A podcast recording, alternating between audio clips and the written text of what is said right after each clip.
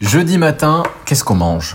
Ah, aujourd'hui, on va manger un truc que tu détestes. Le pied de porc. Voilà. Les pieds. Cuits, désossés, cuits au bouillon pendant 3 heures. Avec des oignons piqués au clou de girofle. Alors ça, ça sent un peu. Hein. Lorsqu'ils sont cuits, vous les égouttez. Vous mettez des gants en latex et vous les désossez osselet par osselet. Lorsque vos petits pieds de cochon sont désossés, vous les mettez sur une plaque. Au-dessus, vous mettez notre plaque. Vous pressez avec des poids, bien pressés. Le lendemain, vous coupez un rectangle. Vous le passez à l'œuf pour le paner.